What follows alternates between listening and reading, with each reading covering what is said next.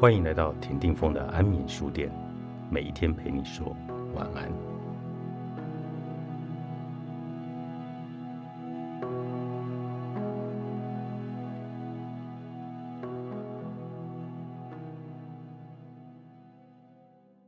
也许命运早在一路上就慷慨给了线索，而我太后知后觉。马路两旁的树都黄了，甚至开始谢了。在这样的季节，路过你最爱的咖啡店，在永康街的小巷子里，平常不太容易走到这里。说是不小心的，可能太牵强了吧。这是一个和那天很像的雨天，回忆的水珠穿透雨伞向我袭来，费心建立起的防备瓦解了。所有为了远离你而下定的决心，终究宣告失败。耐不住好奇心，还是推开了咖啡店的门。小小的店里不过几组座位，扫视三秒钟，便知道你不在这里，有一点点失望，但也松了一口气。毕竟我尚未练习好能看着你而不落泪的表情。你最爱的那张柚木扶手椅还安静地待在角落，咖啡豆的香气和以前没有不同。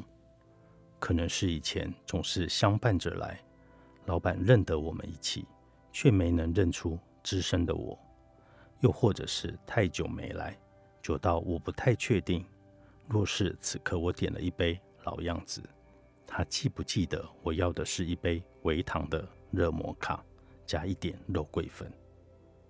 灯光的昏暗依旧，书柜里的杂志不再更新，停留在我们最快乐的那一年。恍惚之间，我看见你就坐在落地窗前，看着我读不懂的经典，而我听着你不爱的音乐。他们是不是早就为了这离开而留下了伏笔？而我却太后知后觉。也许命运早在一路上就慷慨地给了线索。像是你越抽越凶的烟，越来越简短的回应和犹疑的神情，我还迟钝着，试图用旧的表情回应你的改装。很抱歉让你失望，这样的道歉来的有些晚了吧？雨水在天空累积了一定的重量，就会被带到地上。你对我的喜欢也是像这样，渐渐让疲惫的重量掩盖而坠落的吗？你已走远，我还在练习道别。